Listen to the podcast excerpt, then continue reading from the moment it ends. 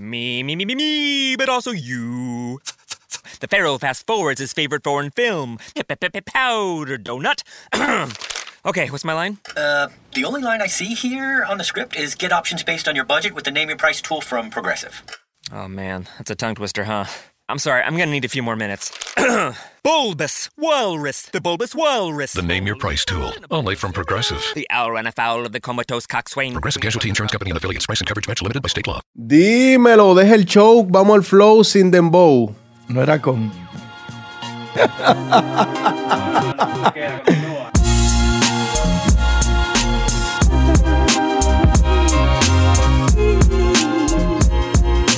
Dímelo con dembow, deja el show, vamos al flow.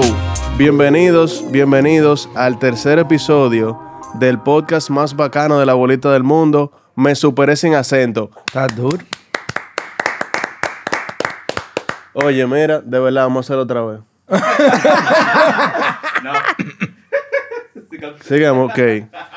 En este podcast usted va a escuchar experiencias de otras personas que le van a agregar valor para su propio camino a la superación.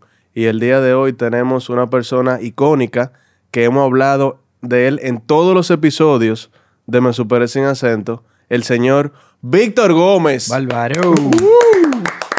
Uno se ríe, pero es verdad, compa. de Claro. Que hemos hablado del hombre. En todos los episodios de Me Superé Sin Acento se habla de Bigón. Sí, sí. Bueno, hombre- me, me lo voy a creer entonces. Bienvenido, Víctor. Gracias, viejo, gracias. Señores, Bigón es un hermano de nosotros, un amigo de toda la vida. Y hoy tenemos el privilegio de tenerlo aquí para que nos cuente su historia brevemente y poder aprender algo de la historia de Bigón. Compa. A mí me gustaría, antes de, antes de comenzar las preguntas, dar un poco de, de historia de quién es Víctor. Es un amigo de nosotros, como dice Luima, de toda la vida, del colegio. Nosotros aquí hemos hecho, Víctor, el cuento de la venta de panes que tú hacías en el colegio. Y desde muy temprana edad, todo el que rodeaba o, ha rodeado a Víctor eh, siempre ha tenido la... Como la... Son como esa gente que, que tú conoces, tú entiendes que van a llegar lejos. Y en efecto, Víctor ha llegado muy lejos. Víctor eh, hizo una, una larga carrera en páginas amarillas y escaló muchas posiciones muy rápido. Fue... Tú comenzaste como digitadora ya, Víctor. Sí, sí, sí. sí. Comenzó como digitador. ¿Y en qué, en qué tiempo tú alcanzaste la, un- la primera gerencia que tú tuviste allá? Bueno, mira, la historia de Página Amarilla fue una historia muy, muy interesante, porque ustedes saben todos que yo quería ser piloto eh, en mi Mm, juventud. Sí. Para eso mismo tiempo, de, de Sí. cuando tú empezaste en Página Amarilla. Y uno de, los- de los requisitos de mi papá pagarme la carrera de piloto fue de que yo tenía que hacer la universidad. Y en base a eso empecé en la Pucamaima y estudié administración, pero también hacer mi carrera de piloto. Y en ese periodo de graduarme de piloto, acumular las horas necesarias y, y haciendo la carrera de administración, mi mamá me dice que hay una oferta de trabajo que están buscando empleo en páginas amarillas. Y, y ellos, ellos estaban tratando de desviarme de la carrera de aviación, De aviación. Por, por no querer que yo tuviera en ese riesgo. Y el asunto es que yo le digo, mami, si yo estoy ganando ahora 20 mil pesos dando clases de teoría de aviación tres veces a la semana, tengo... O sea, tú cogías clase y además daba clase. Lo que pasa es que tú tienes dos fases para graduarte de piloto. Una fase es la parte teórica y luego la parte práctica. Con eso tú te vuelves piloto privado. Perfecto. Entonces yo era piloto privado, cuando me gradué del colegio ya yo era piloto privado. ok. Y empecé a dar clases de teoría en la misma escuela donde estudié, Perfecto. pero seguía haciendo las horas, acumulando horas para ser piloto comercial.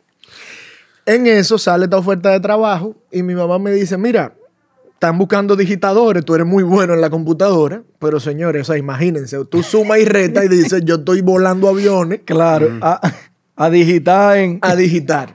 Pero bueno, el asunto es que las madres tienen como una un sexto sentido. algo encantador para, para envolverlo a uno. Y así. fue que le dije, mira, vamos a hacer la prueba, para yo tratar de ver qué es trabajar en una oficina. Y así me fui a trabajar a Página Amarilla como digitador. El primer día me siento en un escritorio, una loma de papeles que no se me veía la cara. Pero en la entrevista, la persona de recursos humanos me preguntó, ¿cómo tú te sientes en Excel del 1 al 10? Y uno 15. siempre atrevido, le digo, mire, yo creo que 11. El día pero, pero pruébame tú. pero pruébeme. Yo creo que 11, pero pruébeme usted.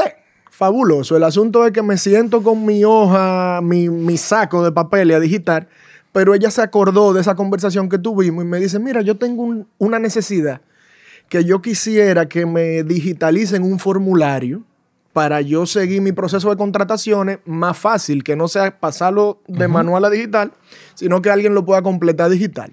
Ahí dijo Vigón, este es mi momento. Señores, miren, yo agarré ese formulario. Aquí es que hubo brilla. Biluco. Lo que es Zelda, grafiqué cosas, le dejé efecto de comentario fuera. Bueno, una locura. El asunto fue que cuando yo le entrego el formulario, esa señora nunca había visto algo ni remotamente eh, parecido.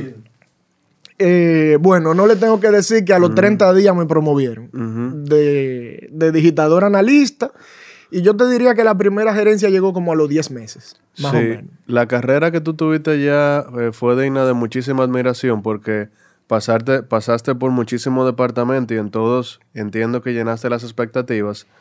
Llegaste a una de las posiciones más altas de la empresa siendo gerente general de la agencia digital que en ese momento se creó. Sí. Luego te independizas con tu propia agencia de publicidad, te va muy bien allí y paralelamente a eso te llega una oportunidad de trabajo muy importante como vicepresidente de operaciones Sí. de Diario Libre, que entiendo que paralelo a la parte editorial, la parte operativa, tú eres la cabeza, ¿verdad? Bueno, mira, eh, Diario Libre es un medio de noticias. Nosotros tenemos una estructura eh, que está compuesta por varios niveles. Una cabeza que es nuestro vicepresidente ejecutivo, que ve toda la operación. Tenemos una dirección de redacción que ve todo el tema editorial. Y entonces yo te diría que yo y un equipo vemos todo lo que es la parte operativa, finanza, que las cosas que tienen que pasar pasen para que el periódico se imprima, se distribuya y la página web eh, esté siempre disponible. Bueno, entonces, Yo- dicho eso, eh, concho, se me olvidó. lo- Ah, bueno, eh, dicho eso, no se me olvidó, sigue, Luis. Ok, yo, yo quiero darle un poquito para atrás a, la, a, a tu historia, Sí. tratando de yo refrescarme y de que los que nos escuchan hagan clic con desde el principio, ¿verdad? Sí. Tú comentaste que tus padres tuvieron la facilidad de pagarte una educación, bueno, la, la carrera de piloto. Sí. Entonces mi primera pregunta es, ¿de dónde viene Víctor? O sea, socioeconómicamente hablando, familia, colegio. Eh, entiendo que es un punto importante para ver de dónde salimos, a dónde hemos llegado. Porque, o sea, lo que queremos relatar es el camino para nosotros ir aprendiendo de lo pro y lo contra. Claro, mira, mi familia es una historia muy común en nuestro país de una persona de pueblo, mi padre, que nació en Samaná, se crió y hizo su secundaria en Samaná. Eh, mis abuelos eran agricultores y, y trabajaban la tierra, ganadería, etcétera. Y tuvieron la oportunidad de poder mandar a mi papá a la capital a estudiar lo que él quisiera estudiar. Mi papá decidió estudiar medicina, por una cosa y la otra terminó también siendo policía, conoció a mi mamá. Entonces, la pregunta de, de dónde tú vienes y qué clase socioeconómica tú tienes, a- para mí es una pregunta realmente que es como tricky, porque es como que uno siempre sabe que hay gente mejor que tú, más para adelante, Totalmente. y hay gente más para abajo. O sea que uno tiende a decir clase media. Pero si tú me preguntas a mí, yo te diría que puede ser clase media baja o media media. No me considero clase media alta. No, no creo que, que eso aplique.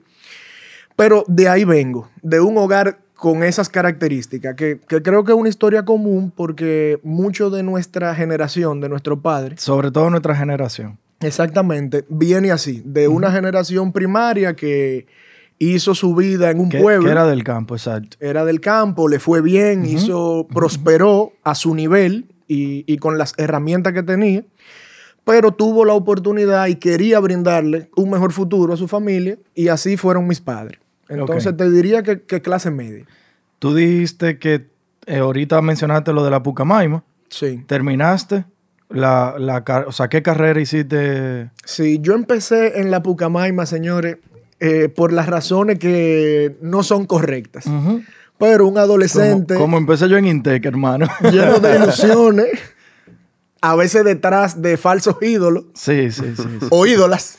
Ok, Pero, pero así fue. Empecé en la Pucamaima, creo que no era la. No fue una decisión acertada en ese momento. Y luego terminé en UNIBE, Ok. ¿Qué carrera? Administración de Empresas. Ok, entonces, Víctor, eh, nosotros no hemos dado mucho detalle, pero Importante, y valga la aclaración.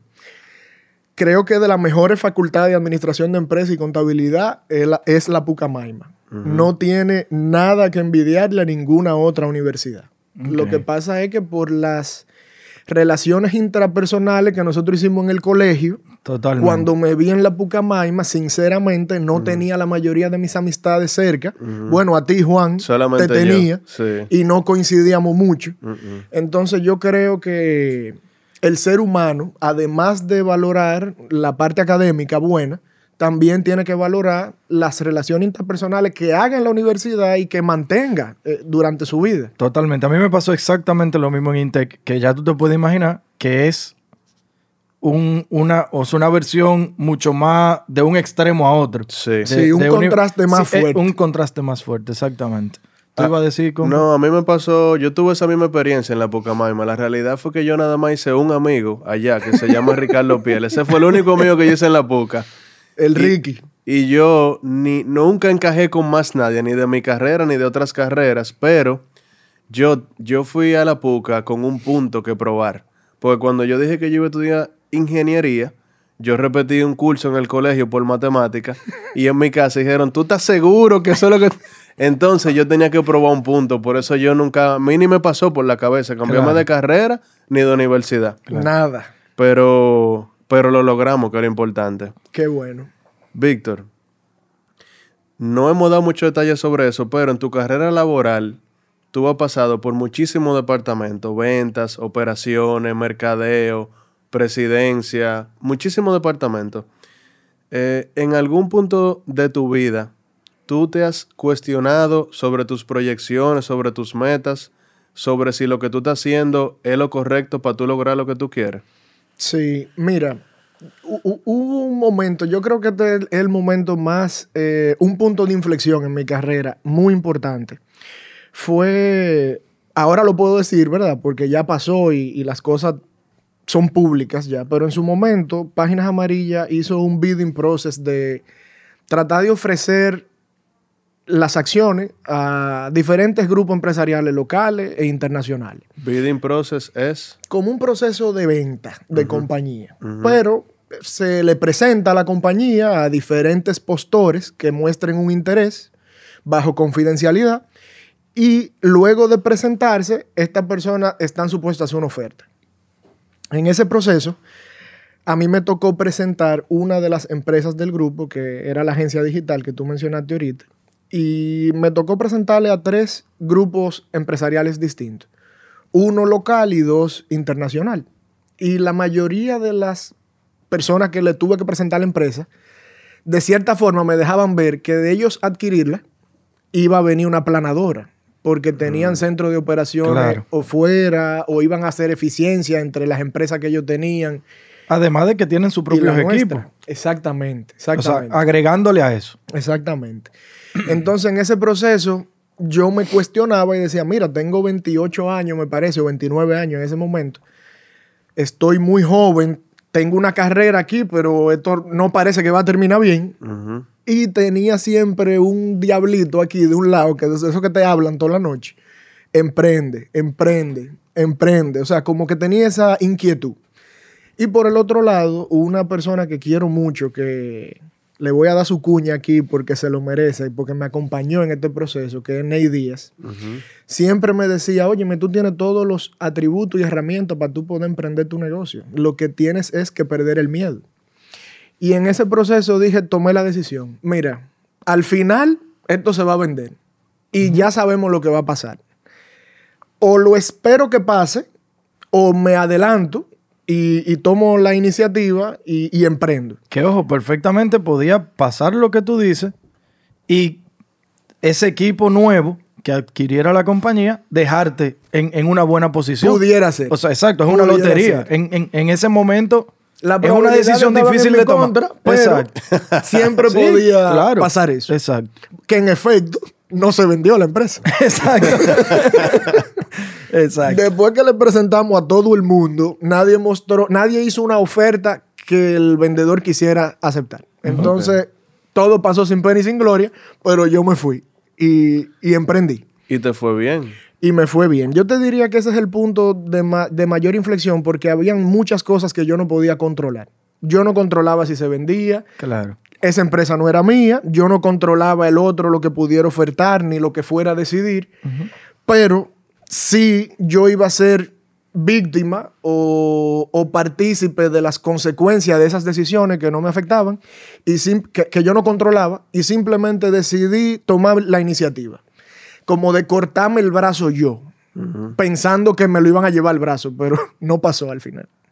Te Ente- diría que es el punto más, más- de mayor inflexión. Entendiendo nosotros, que, que te escuchamos ahora eh, tu historia otra vez, eso fue un momento difícil, una decisión difícil por lo que pudimos ver, un momento de todo lo contrario, un momento de gloria en el que tú dijiste, en ese, pro- o sea, durante todo tu proceso, tu carrera laboral hasta ahora, que tú dijiste, oye, ahora sí, lo logré.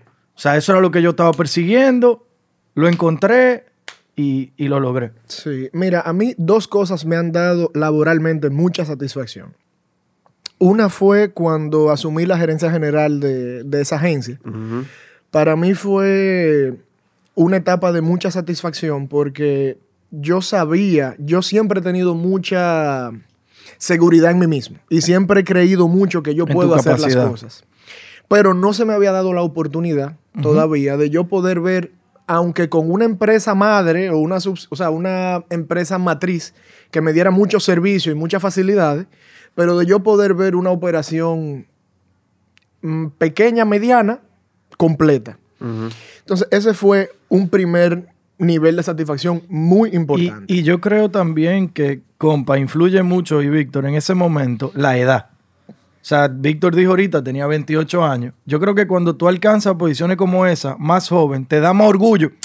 Ojo, te da orgullo igual, lo puedes conseguir a los 40, a los 50 años, te llena Sí, de orgullo, pero mientras sí. más joven, no sé, como que tú te pompeas más. Tú dices como que, coño, sí, Lo- sí, lo- sí. tú sí, sabes, sí, o sea. sí. Ca- Cabe mencionar, y cada vez que yo pienso en ese momento, que en ese momento yo trabajaba con Víctor y Víctor era mi jefe, que fue awkward por mucho tiempo, pero yo creo que después, después tuvimos una buena dinámica. eso era en mercadeo todavía. ¿verdad? Sí, Víctor era gerente de mercadeo. Víctor fue mi jefe también en operaciones, en operaciones allá. Yo para, me acuerdo. para que estemos claros. Hay un refrán que dice que la suerte te agarre trabajando.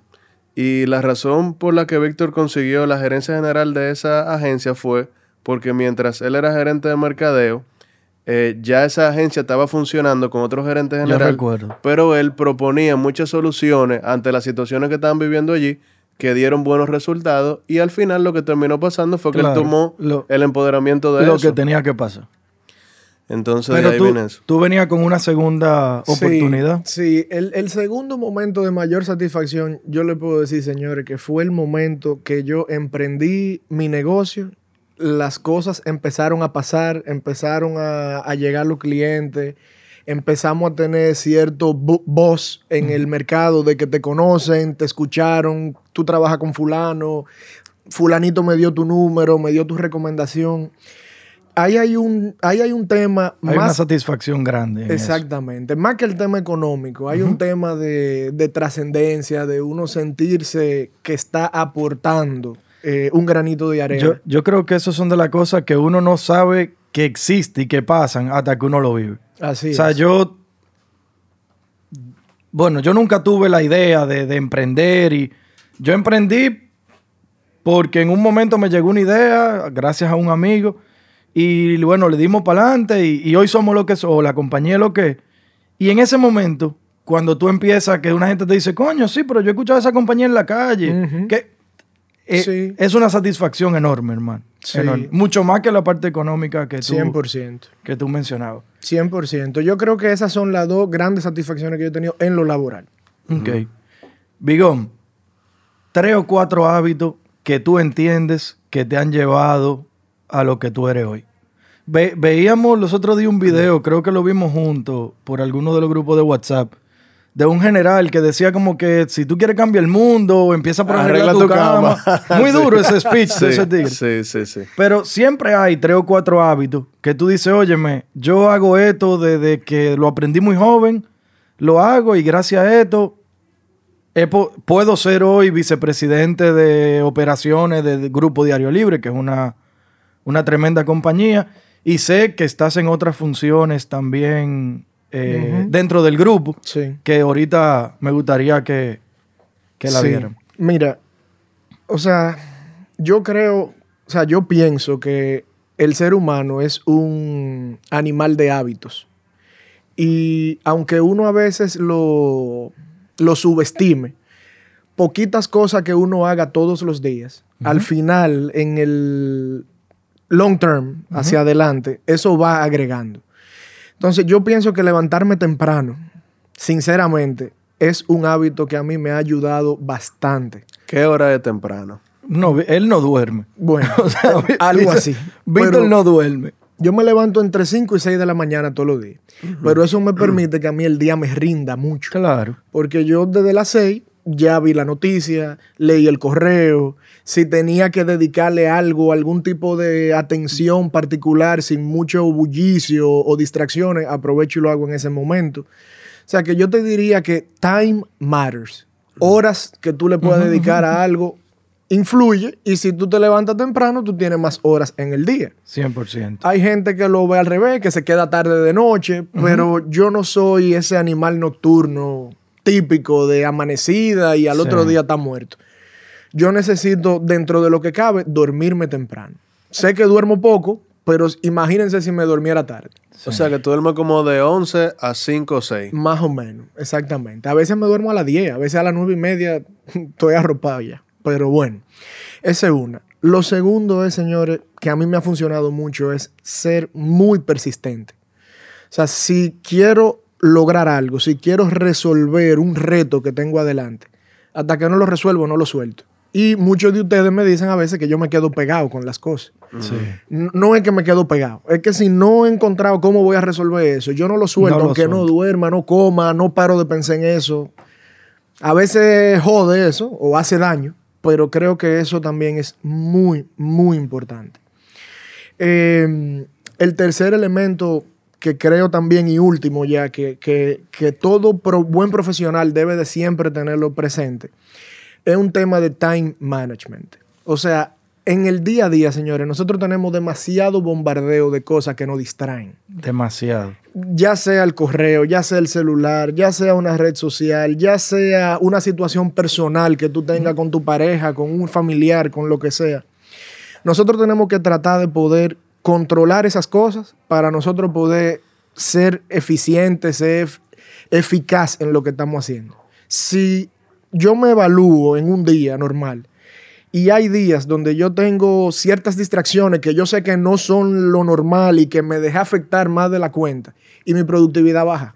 O sea, baja. Tú yo- sabes que- Baja. Tú sabes que, perdón que te interrumpa, yo, yo, me, yo me quejé de eso eh, hace un mes o tal vez dos meses. Yo decía, y se lo decía a mi pareja, le decía, oye, todos los días hay algo que a mí me impide dedicarme 100% a mi negocio. Algo. Mm. Ayer, yo te voy a poner el caso de ayer. Ojo, tengo dos meses que lo pude controlar, pero yo te voy a poner el caso de ayer. Yo llego a comer al mediodía a mi casa, de la mañana entera trabajando, llego a comer, la puerta de la habitación, la señora de servicio la cerró. La Con vaina calma. cogió seguro, la habitación está trancada, hermano. Ya ahí yo tengo que llamar a un cerrajero, esperar que llegue el cerrajero porque tengo un bebé pequeño, mi señora, la- o sea, no puedo dejarle que, Sí, sí, no puedo sí, soltar. Ya eso me roba dos o tres horas de la tarde. En lo que el tigre dice, sí, yo voy, yo llego. Y así. Te roba todo- el tiempo y también la capacidad de atención Claro, que uno tiene. totalmente. En lo que tú le dediques a tres horas, te To- restan cinco horas de trabajo. To- to- exactamente. Y entonces yo venía arrastrando en un momento determinado que si nos mudamos, que si la mudanza, que si... Oye, cualquier cosa. Cual- Sí. mi herma- mi- oye, mi papá me llamaba y me pedía un favor. Y eso me robaba a mí la mañana completa. Sí.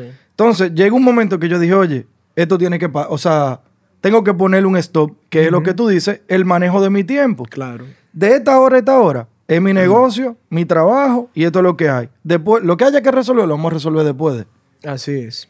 Así y me ha funcionado. Eh, um, Víctor, Sí.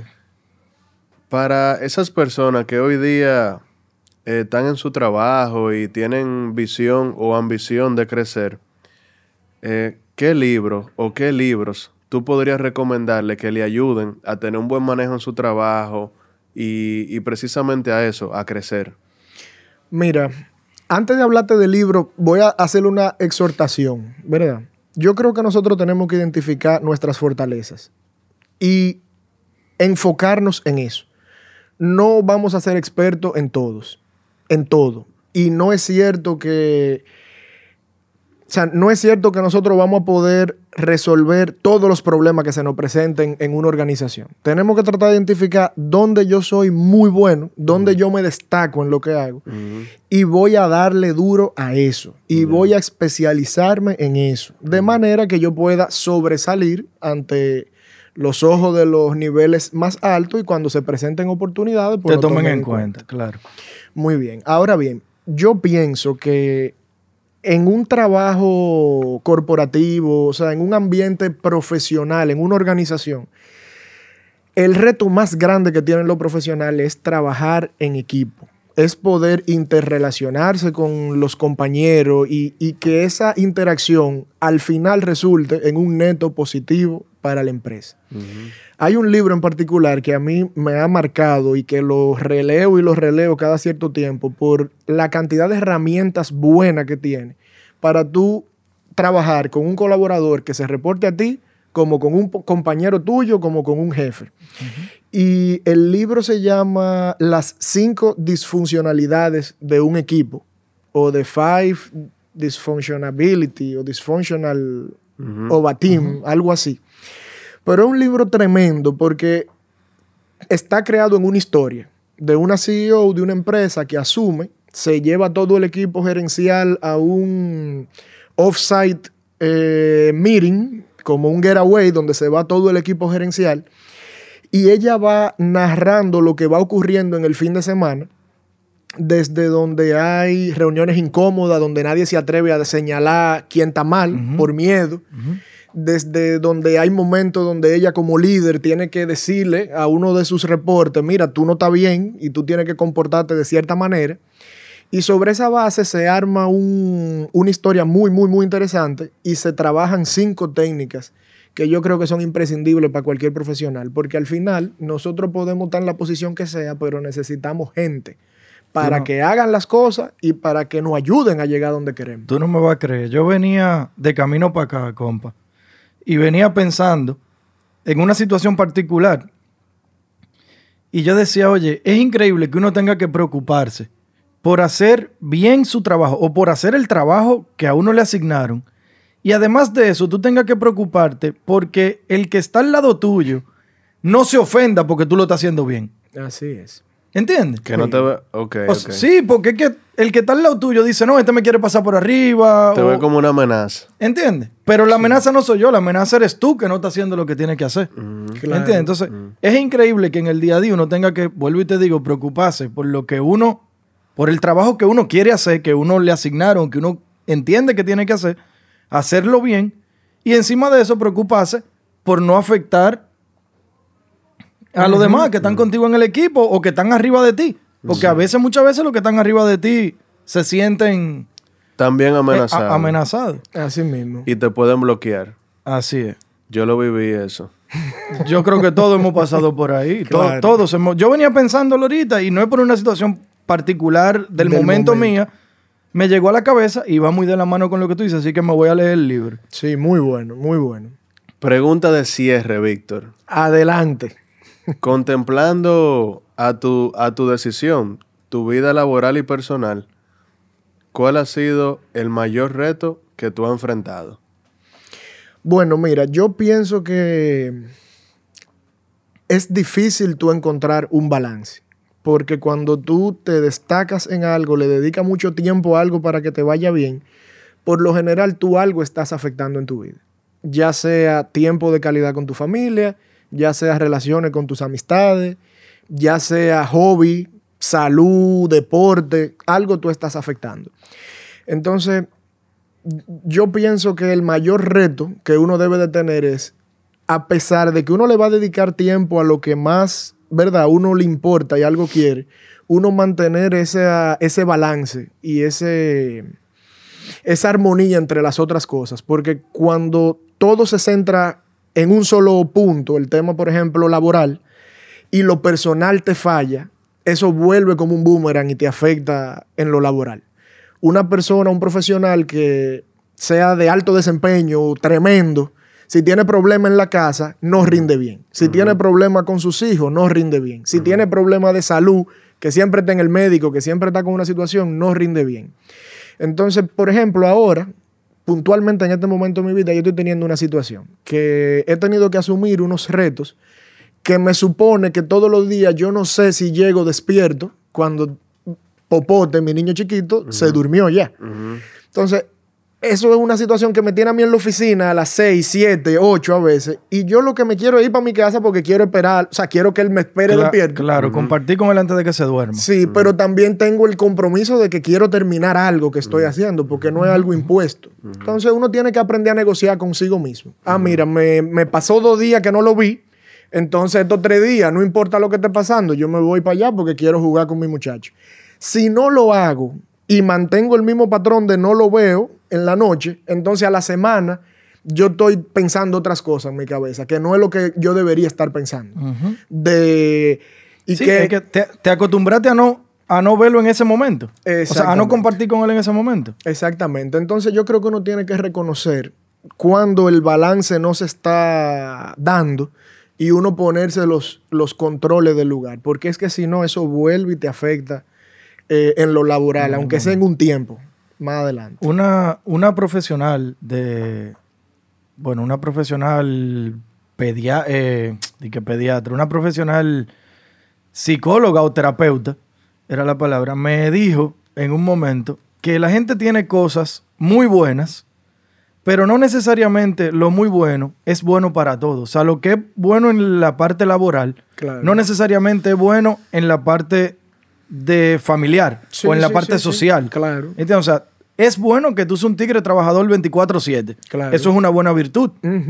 Pero en la parte social no es buena. Claro. Porque tú solamente estás haciendo eso. Entonces, eso va, va muy de la mano ahí con eso. Yo creo que si hacemos un recap de lo que hemos conversado hoy, de lo que hemos podido aprender de Víctor, podemos entender que cosas muy importantes para uno lograr sus objetivos son manejar su tiempo, identificar en qué tú eres bueno y trabajar en el balance de tu vida.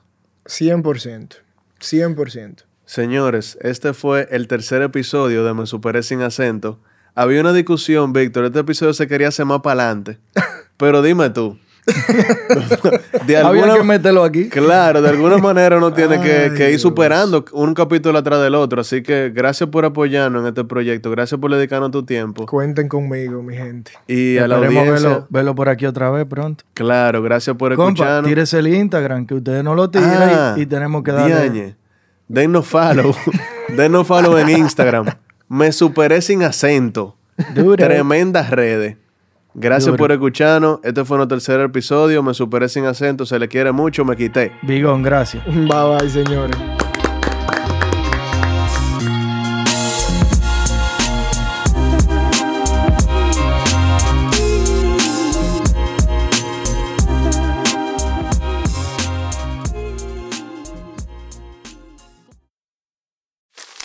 Me, me, me, me, me, but also you. The Pharaoh fast forwards his favorite foreign film, Powder Donut. okay, what's my line? Uh, the only line I see here on the script is get options based on your budget with the name your price tool from Progressive. Oh man, that's a tongue twister, huh? I'm sorry, I'm gonna need a few more minutes. bulbous Walrus, the Bulbous Walrus. The Name Your Price tool. Only from Progressive. The owl ran afoul of the comatose coxswain. Progressive Casualty Insurance Company and affiliates. Price and coverage match limited by state law. Me, me, me, me, me, but also you. The Pharaoh fast forwards his favorite foreign film, Powder Donut. okay, what's my line? Uh, the only line I see here on the script is get options based on your budget with the name your price tool from Progressive. Oh man, that's a tongue twister, huh? I'm sorry, I'm gonna need a few more minutes.